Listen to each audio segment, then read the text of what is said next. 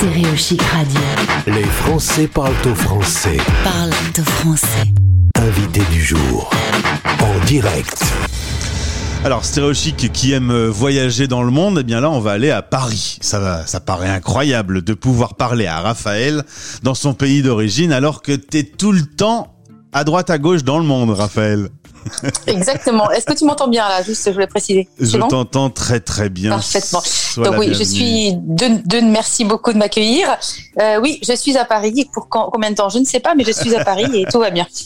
Alors tu es né à Lyon et puis euh, on peut dire que tu as un petit peu euh, eu l'occasion de découvrir le monde, d'abord avec tes parents, en Suisse, à New York, à Berlin où tu as passé ton bac.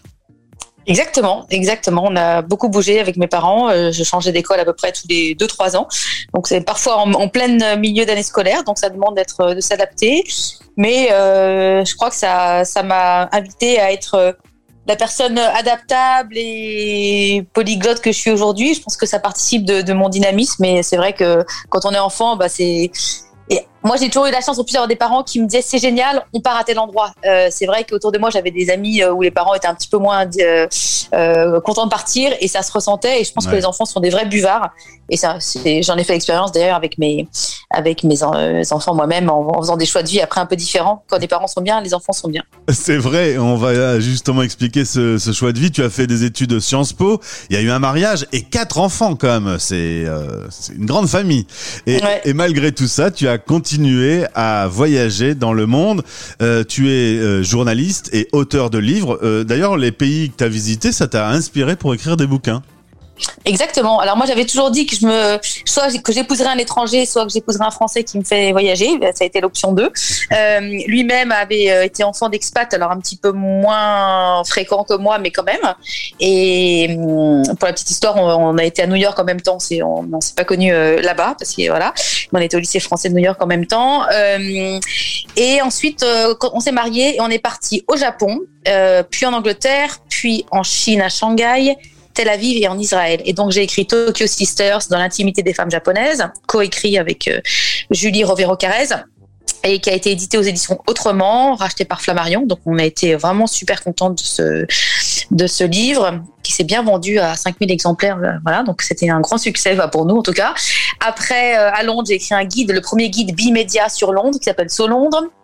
Ensuite, euh, j'ai écrit un livre qui s'appelle La sacoche chinoise, mais en fait, ça n'a rien vraiment de chinois. Enfin, oui, si et non. Oui et non. C'est-à-dire que c'est le, j'ai fait du coaching d'écriture et j'ai écrit sur euh, Laurent qui a eu un accident, qui a été tombé dans le coma et qui, c'est sur son retour à la vie.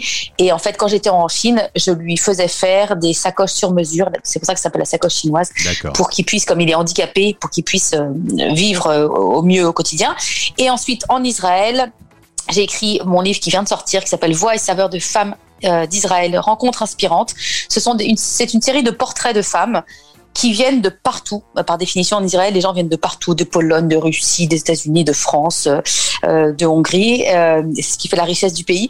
Et euh, donc, j'ai rencontré plein de femmes euh, très intéressantes, alors des artistes, des philanthropes, des survivants de l'Holocauste, l'amour au kibbutz, des chefs.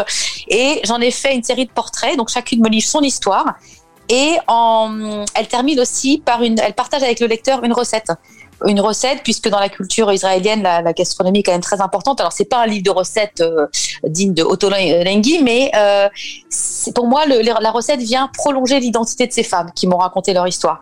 Donc voilà, c'était une façon aussi de leur rendre hommage. Et puis, je trouve que les échanges se font souvent autour de la, du repas. euh, dans cette culture euh, fascinante et donc j'ai voulu le- les insérer dans, dans ce livre. Le livre s'appelle Voix et saveurs de femmes d'Israël, rencontre inspirante.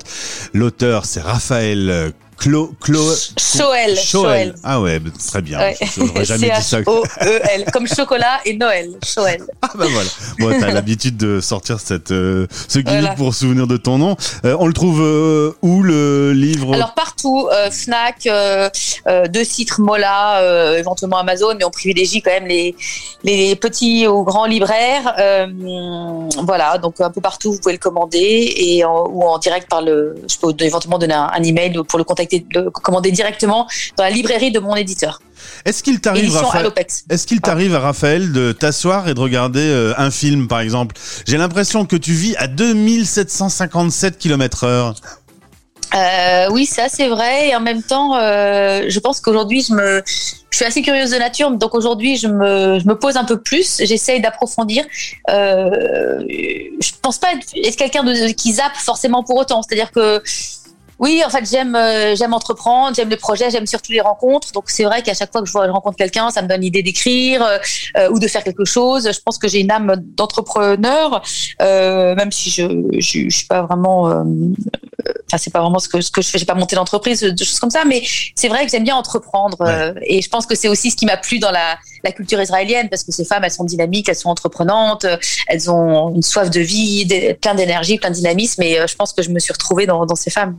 Justement, qu'est-ce qui t'a amené à, à vivre à, Isra- en- euh, à Israël? En Israël. En Israël. Alors, c'était le, le boulot de mon mari qui était dans les, la fintech, euh, donc des logiciels financiers, euh, puisque Israël, c'est vraiment la Silicon Valley de la région. Et, et donc, il y avait une, une entreprise qui avait besoin de de quelqu'un euh, pour euh, pour gérer la boîte. Et euh, la particularité étant que nous on, n'était ni juifs ni israéliens. Et donc lui c'était vraiment le seul non juif non israélien dans sa boîte. Mais malgré tout on a été accueillis vraiment comme des frères. Euh, les gens en plus étaient super contents de savoir euh, le, projet que j'avais euh, mis en place. Donc euh, ils m'aidaient en me disant tiens j'ai rencontré telle ou telle femme. Euh, de par notre euh, neutralité, euh, nous pouvions aller partout. On a même été euh, à Hébron qui m'a énormément marqué. On a fait des, on prenait des cours d'histoire biblique avec un, un prêtre et on allait un peu partout en Israël et il nous il faisait des éclairages de de la Bible euh, en fonction des, des, des lieux que nous visitions. Donc c'est vrai que c'est un pays euh, ultra euh, ultra riche, ultra intéressant. Les gens sont accueillants. Il y a énormément de vie, quoi. C'est ça pulse. T'as une soif de découvrir les cultures euh, quand tu t'installes comme ça et que tu rencontres ces femmes que tu interviews. C'est l'occasion pour toi de t'enrichir?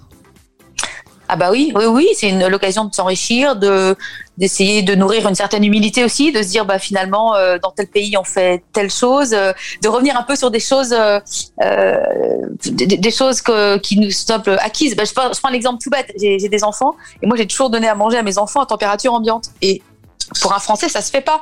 On dit mais non, mais c'est pas bon, il faut réchauffer. Alors les trucs sortaient pas du congélateur, hein, mais le riz à température ambiante, les plats, même la viande. Et en fait, et au début, j'avais l'impression qu'il fallait que je me justifie parce que je disais, mais vous savez, au Japon, en Chine, on mange très souvent en température ambiante. Le riz euh, est très souvent servi comme ça.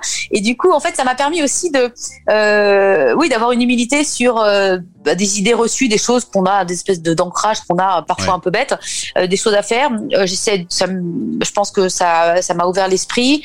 J'essaie d'être moins dans le jugement. Bon, après, on a tous à travailler beaucoup, hein, mais je pense que vivre avec d'autres cultures, ça nous invite à, à ouvrir les yeux, puis à essayer de, de rester à sa place. C'est ça, l'expatriation, c'est l'occasion pour toi de découvrir que le monde est pluriel et que on peut euh, un peu partout rencontrer, en tout cas, des, des gens qui à chaque fois t'ont inspiré, au, au point d'en écrire des bouquins pour le repartager aux autres. Exactement. Moi, j'aime l'énergie de l'étranger.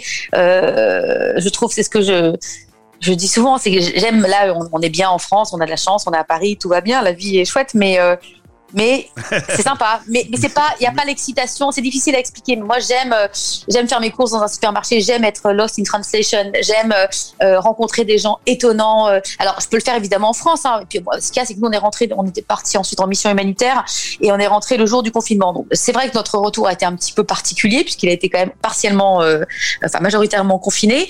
Donc, évidemment, je peux rencontrer plein de gens super, euh, super intéressants et tout ça. Mais c'est vrai qu'à l'étranger, déjà, je me sens beaucoup plus libre et euh, je sens une excitation à aller au marché, rencontrer, voilà, voir euh, un système scolaire différent, voir des façons de faire différentes, de la cuisine différente. Euh, c'est vrai que j'aime, j'aime ce dépaysement, cet exotisme. Cela dit, bouger dans le monde avec euh, Marie et quatre enfants, euh, c'est quand même une organisation. Aujourd'hui, les enfants seraient prêts à repartir encore? Est-ce qu'ils ont eu, comme toi, tu as eu de tes parents, euh, cette envie de voyage? Bah, là, ils sont. Nos enfants, ils- oui, ils sont bon parce que le- la question s'est présentée récemment. Euh, si on repart, ils sont ok. Si on reste, ils sont ok en fait. Mais après, c'est un. prin- Oui, voilà. euh, après, je, je, je constate que sur quatre enfants, il y en a un par exemple qui a besoin de stabilité et, euh, et forcément là, je le trouve, je trouve qu'il est très bien tout ça. Après, c'est aussi une question de tempérament, c'est une question d'âge aussi. Il y a des moments où il est plus facile de bouger que d'autres. Quoique, en fait, on dit ça, mais moi je me souviens, je suis passée de Bruxelles à Berlin entre la première et la terminale. Tout le monde me disait à mes parents, mais vous êtes fous, euh, euh, avant le bac et tout ça. Bon, en fait, ça se fait. Enfin, je veux dire, j'ai, pas eu de soucis dans ma scolarité. Euh, et euh, je crois vraiment que tout dépend de, du contexte familial et de l'énergie qu'ont les parents à, bouger ou pas. Si c'est, une expatriation qui est contrainte, c'est sûr que les enfants ils vont le ressentir. Si c'est un choix, nous on a même fait le choix de partir en mission humanitaire. Euh, aux Philippines, je peux vous dire que c'était pas des conditions d'expat. On vivait à côté des bidonvilles dans des conditions ultra simples mais en fait les enfants ils sont ok en fait si, si ça si ça partit d'un projet familial global et que les parents sont bien et euh, ils sont alignés avec leurs valeurs et leurs choix de vie les enfants ils s'en accommodent donc moi j'ai toujours dit Enfin, les enfants sont, suivent, les enfants ne sont pas un souci. Il faut bien sûr les prendre en compte. Il ne s'agit pas de euh, les déraciner à, à, 15 ans et de les mettre dans une école pourrie, dans un bidonville. Voilà. C'est pour ça qu'on a fait le choix de, de, de faire cette expérience avant leurs 11 euh, ans. Euh, et puis ça s'est très bien passé. Donc, ce sont des choix qui sont réfléchis. Mais je crois qu'il faut que les parents gardent euh, leur euh, leur piquant, leur euh, leur petit grain de folie ou enfin ce qui ou même leur, leur, simplicité, mais qui restent fidèles à, eux-mêmes et à leurs envies. Moi, c'est vrai que je suis comme ça. J'aime bien partir à la rencontre d'autres cultures. J'aime bien bouger. Donc, bah voilà, je suis comme ça et j'ai pas non plus envie de me frustrer. L'idée, c'est d'essayer de recueillir les voilà, les ressentis des, différents membres de la famille, de voir si c'est OK ou pas, comment faire pour que ce soit OK au, mieux pour tout le monde. Et après, je pense que les choses se font. Et, si, si elles se font pas, c'est qu'il y a autre chose à vivre.